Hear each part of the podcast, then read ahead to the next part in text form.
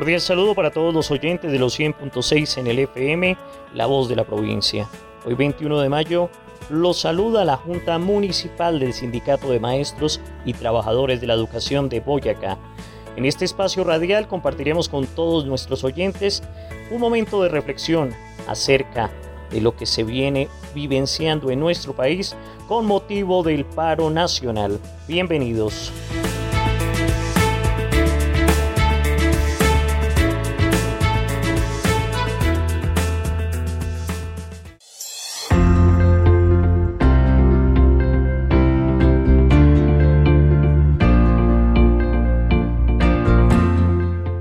Reciban un saludo cordial, de respeto, un saludo fraterno y combativo a nombre de la Junta Directiva del Sindicato de Maestros y Trabajadores de la Educación de Boyacá, Sindimaestros.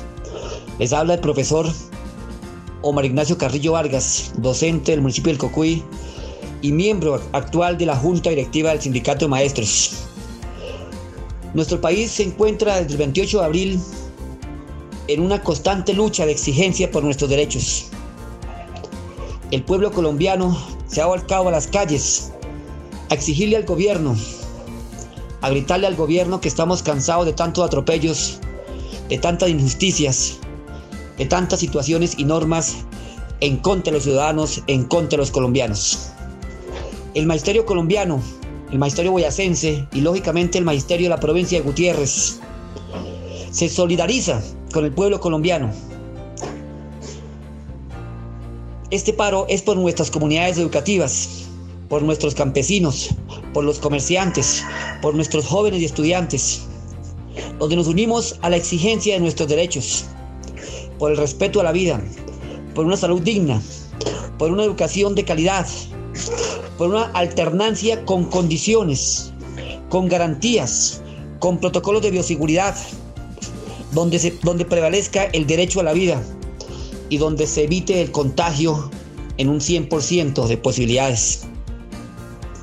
Este paro, queridos compañeros y querida comunidad, es por nuestros jóvenes, por nuestros hijos, porque tengan oportunidades, porque tengan un trabajo, porque tengan cómo estudiar y tengan una superación que les servirá para la vida. Hoy los maestros nos unimos en pie de lucha Salimos a las calles a marchar, hacemos protestas pacíficas.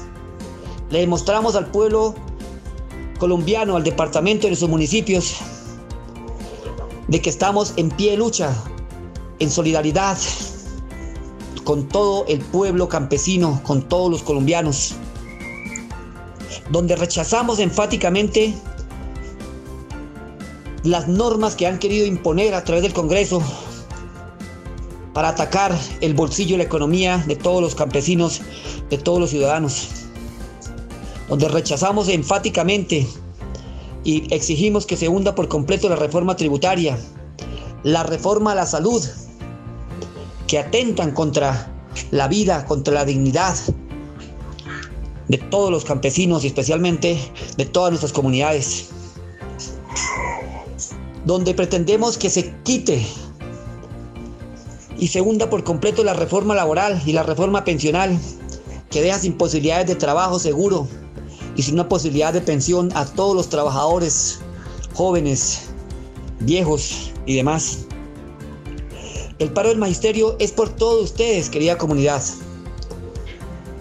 E invitamos fraternalmente a todos los compañeros docentes de la provincia, a los compañeros docentes del municipio del Espino, para que nos solidaricemos con nuestras comunidades, para que digamos sí a la lucha, sí a la exigencia, sí a nuestros derechos, para que salgamos sin miedo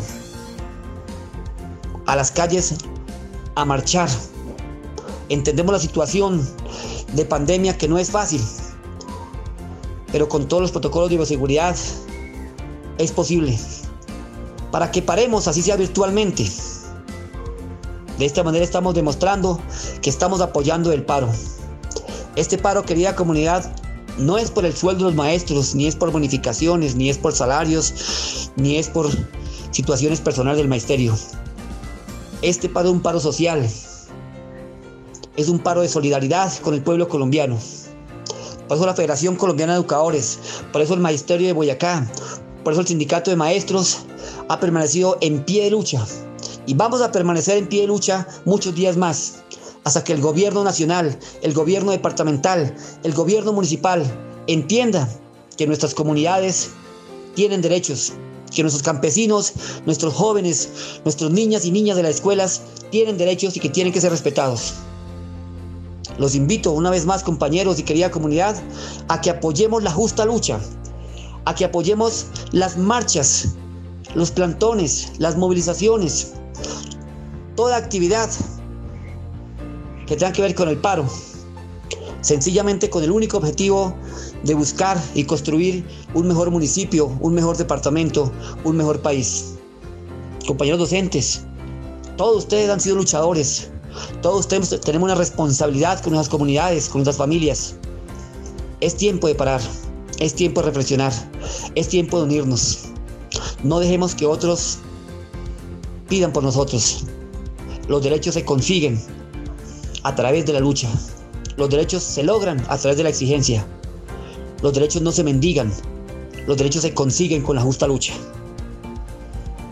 Que tengan todos una buena tarde y sigamos de todos construyendo el municipio y el país que queremos.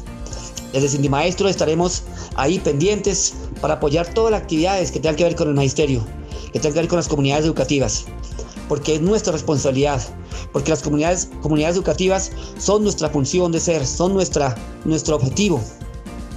Por eso es que estamos ahí luchando por un país mejor, estamos buscando que se respete el derecho a la vida, que no se continúen las alternancias en presencialidad sin condiciones, sin garantías. Que las comunidades educativas, los padres de familia, autoridades entiendan que nos estamos exponiendo a un contagio y que lógicamente es el momento de reflexionar, compañeros. Los invito una vez más a que tomemos conciencia, a que hagamos alto el camino, que digamos estoy en paro, por usted padre de familia, por usted estudiante, por usted trabajador, por usted campesino, por usted amigo, por usted vecino. Que viva el paro nacional, que viva la justa lucha del pueblo colombiano. Cindy Maestros acá, presente compañeros.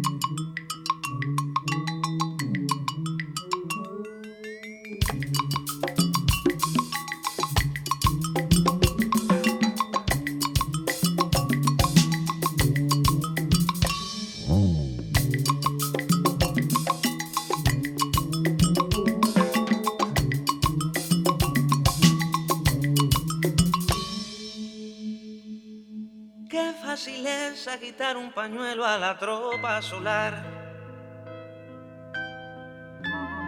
del manifiesto marxista y la historia del hambre.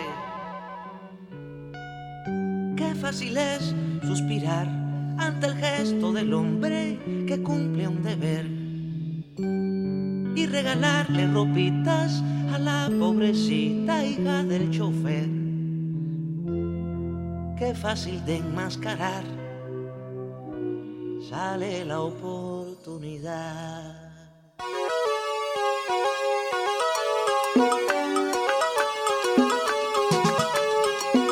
Qué fácil es engañar al que no sabe leer. Cuántos colores, cuántas facetas tiene el pequeño burgués.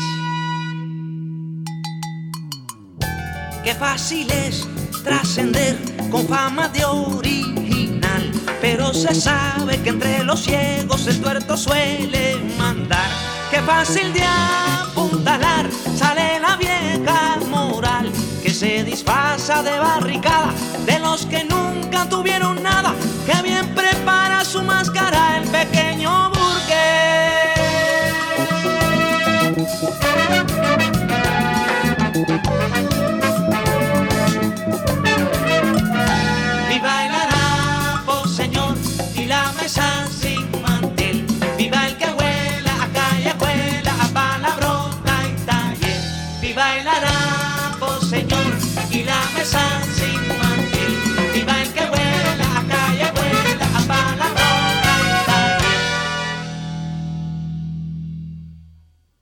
Desde una mesa repleta cualquiera decide aplaudir.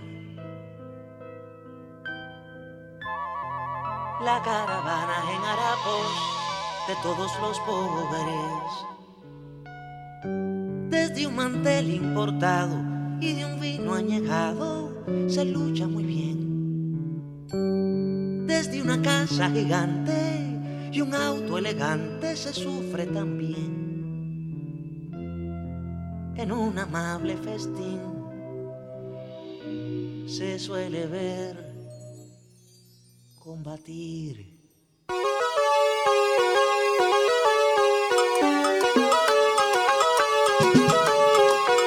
Si fácil es abusar, más fácil es condenar y hacer papeles para la historia para que te haga un lugar. Qué fácil es protestar por la bomba que cayó a mil kilómetros del ropero y del refrigerador. Qué fácil es escribir algo que invite a la acción contra tiranos, contra asesinos, contra la cruz o el poder divino, siempre al alcance de la vidriera y el comedor.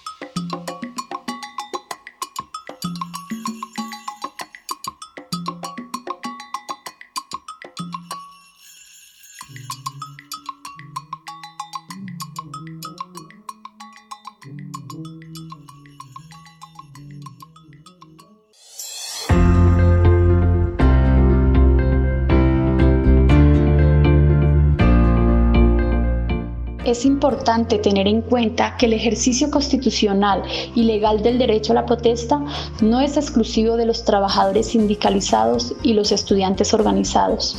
Es el pueblo entero el que se moviliza. Son los jóvenes de diversas procedencias, los desempleados, las mujeres cabezas de hogar, la población LGBTI tradicionalmente discriminada, los afrocolombianos, los campesinos, los vendedores ambulantes, los taxistas, los camioneros y también todos aquellos que sin oportunidad alguna en sus vidas han tenido que dedicarse al rebusque y en algunos casos hasta la delincuencia.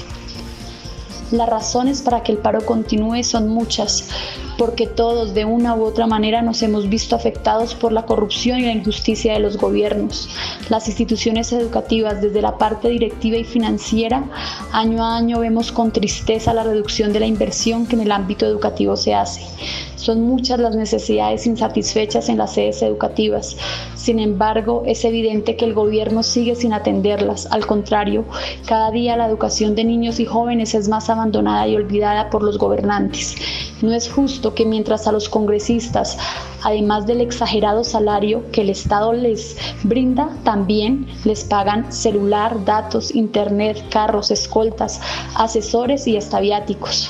Mientras tanto, nuestros docentes y padres de familia tienen que pagar con su poco salario y mínimos recursos el servicio de internet, datos, minutos y hasta lo más básico para poder garantizar uno de los derechos fundamentales como lo es el derecho a la educación. No contentos con las paupérrimas condiciones en las que la educación pública se encuentra, las políticas gubernamentales siguen a favor de los más ricos y nuestros jóvenes, a quienes con tanto amor y dedicación, padres y docentes de colegios y universidades, les tratamos de garantizar con los mínimos recursos una educación de calidad, se ven afectados por el desempleo y la falta de oportunidades que les permitan incursionar en el selecto grupo de la clase trabajadora, ganar un salario digno, tener posibilidades de hacer realidad sus emprendimientos y así mejorar su calidad de vida. Uno de los temas más álgidos en este momento es la alternancia que el Ministerio de Educación de manera arbitraria ordena a las instituciones educativas desconociendo las necesidades de infraestructura y locativas que se requieren y sin brindar el apoyo necesario que permita garantizar las condiciones para el cumplimiento de protocolos de bioseguridad, dejando en responsabilidad de los actores educativos el posible contagio y dejándonos desarmados porque ni siquiera la Secretaría de Educación, la Gobernación ni el mismo Ministerio de Educación tienen la autoridad para cancelar la alternancia en casos de alto contagio dentro de las instituciones. Por lo tanto, es necesario hacer un alto en el camino, reflexionar sobre las afectaciones que a futuro se incrementarán si seguimos permitiendo que el gobierno continúe con sus nefastas reformas y políticas que terminan siempre afectando a los más pobres. Es el momento de exigir una reforma constitucional que permita disminuir la desigualdad social y garantizar los derechos que como colombianos tenemos.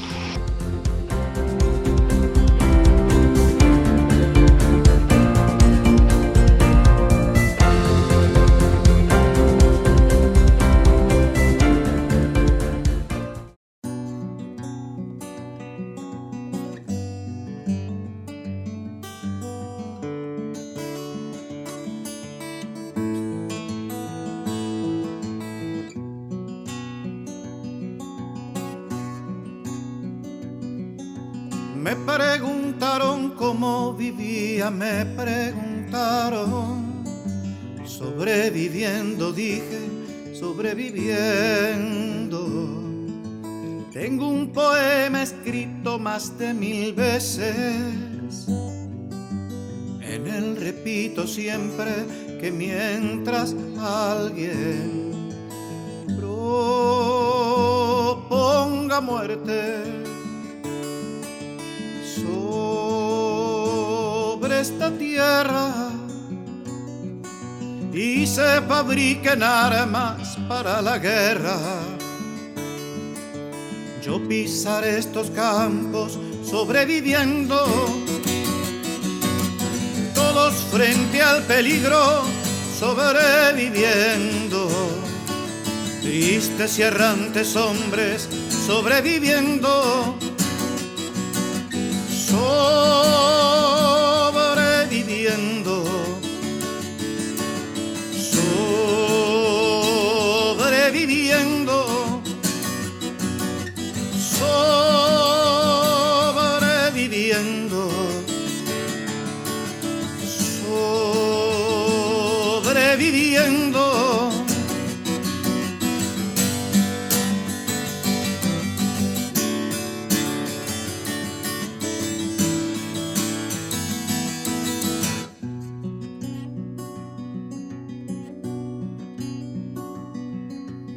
Hace tiempo no río como hace tiempo. Y eso que yo reía como un jilguero.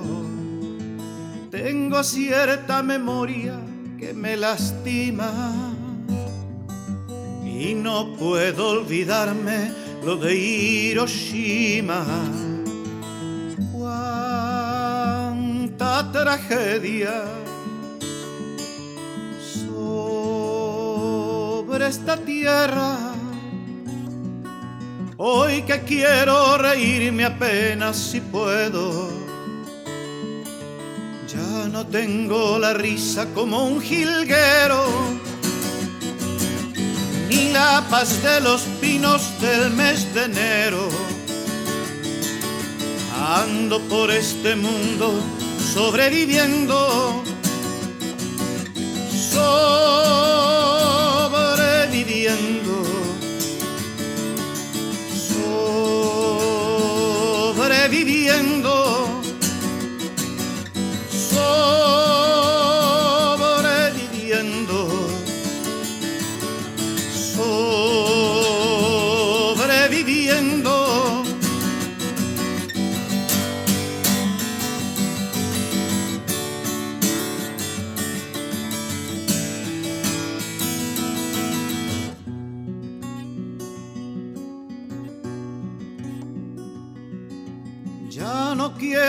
solo un sobreviviente. Quiero elegir el día para mi muerte. Tengo la carne joven, roja la sangre. La dentadura buena y mi esperma urgente. Quiero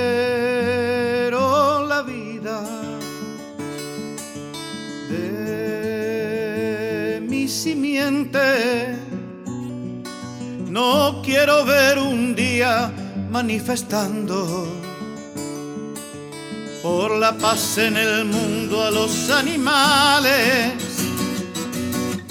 Cómo me reiría ese loco día. Ellos manifestándose por la vida y nosotros apenas sobreviviendo, sobreviviendo, sobreviviendo,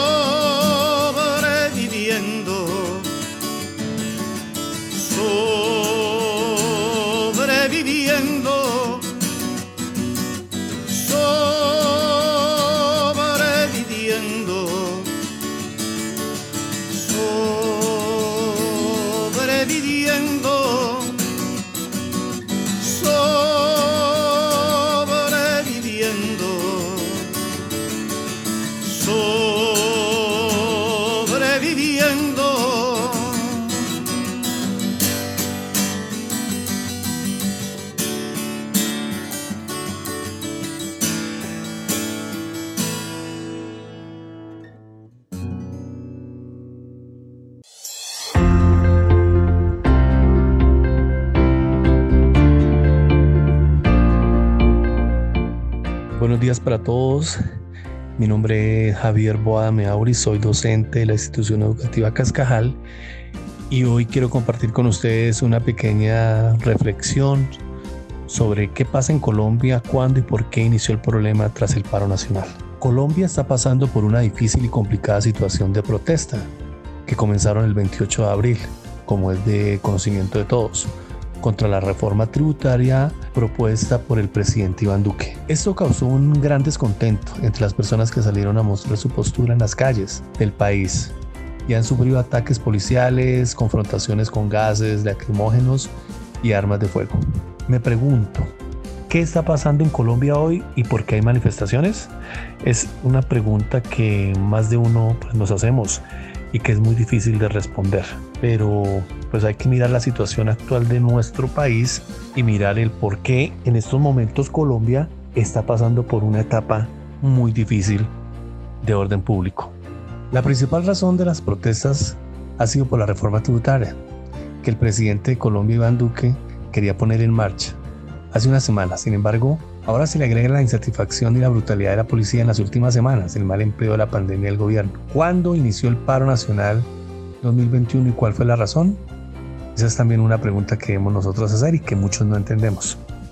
Desde el primer día, el 28 de abril del 2021 en Bogotá se inició el paro nacional con gran afluencia de manifestaciones durante las jornadas de protesta y esto continúa por ya 20 días consecutivos. ¿Qué exige el pueblo colombiano? En un principio la gente colombiana decía que el Congreso no aprobaría y se desangraría la reforma tributaria y el gobierno se centraría en un salario mínimo básico. Además, después de la muerte de varias personas por disparos de las autoridades durante las protestas gubernamentales, los manifestantes solicitan una reforma para este cuerpo que influya a la desintegración del SMAT. ¿Qué significa el Escuadrón Móvil de Antidisturbios? Que son acusados por reprimir a los protestantes. Esto es lo que nosotros entendemos que exige el pueblo colombiano.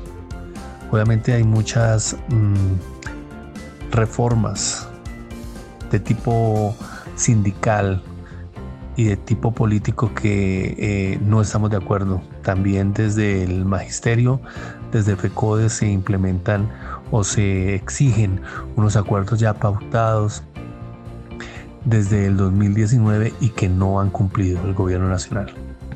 El magisterio suspenderá todo tipo de actividad pedagógica virtual y presencial. Adelantaremos acciones de denuncia y sensibilización sobre la necesidad de garantías y condiciones para una escuela de presencialidad con las medidas necesarias de protocolo de bioseguridad para la alternancia en todas las instituciones educativas del país. Los docentes han convocado la realización de concentraciones frente al Ministerio de Educación, eh, parques de las localidades, de los municipios, tomas de la alcaldía, en fin, por parte de toda la comunidad educativa. Invitó a la movilización social entre otras regiones del país. Eh, sí es muy, muy evidente que eh, en, en, ciudades como Cali se ha manifestado una serie de ola de manifestaciones donde hay vandalismo, donde somos muy pocos los que realmente salimos a congregarnos de manera pacífica para que alcemos nuestras voces. Eh, no, son, no, no somos todos los malos.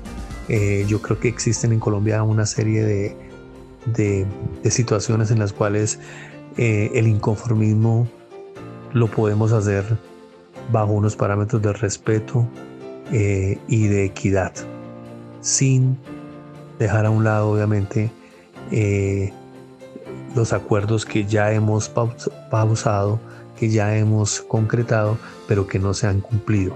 Eso es lo que realmente FECODE pide, garantías, garantías para una, una educación de calidad, para, para una educación con con grandes eh, beneficios para, para, los estudiantes eh, de nuestras comunidades y sobre todo para que tengamos esa posibilidad de estar en nuestras instituciones de manera segura, donde se implementen todos los protocolos de bioseguridad y se cumplan todas las garantías, primero la salud. Eso es lo que exigimos nosotros, docentes, por parte de eh, de FECODE y de las organizaciones que competen al sistema educativo colombiano. No podemos olvidar que la protesta o movilización social es un derecho fundamental que se desprende del derecho de la libertad de la expresión y la reunión, tal como se contempla en la Declaración Universal de los Derechos Humanos, el Pacto Internacional de los Derechos Civiles y Políticos y la Convención Internacional sobre la Eliminación de todas las formas de discriminación. La protesta social, las personas marchándose en las calles, explica Ariel Ávila, subdirector de Pares, son tal vez uno de los signos que mejor muestra la salud de una democracia. Es un derecho cualquier democracia y como derecho se puede ejercer cuando una persona o colectivo lo decida. Y no los hacen ni buenos ni malos, los hace ciudadanos. La protesta social es legal y legítima en la democracia, en los modelos autoritarios donde no se pueden protestar. Quiero finalizar hablando sobre el conflicto entre los derechos en el sistema educativo a través del sistema de alternancia. Aunque la educación virtual ha atenuado el impacto del confinamiento durante esta pandemia, se ha hecho evidente el conflicto entre el derecho a la educación y la salud mental de los niños y niños al derecho a la vida y a la salud física de los mismos estudiantes, madres, padres y profesores. El aumento de contacto, de contacto en las actividades educativas presenciales que influyen en el transporte, inevitablemente traerá nuevos casos y muertes que se hubieran podido evitar. Los datos iniciales de varios países sugirieron que los niños prácticamente no padecían de COVID ni transmitían el coronavirus, pero los estudios más recientes muestran que los niños tienen cargas virales en la nasofaringe similares a los de un adulto y pueden contagiarse a otras personas. La suspensión de las clases presenciales afecta la economía y los ingresos de muchas madres y padres de familia que deben cuidar a sus hijos. Muy cierto y muy real y pues es, una, es un aspecto importante que debemos tener claro.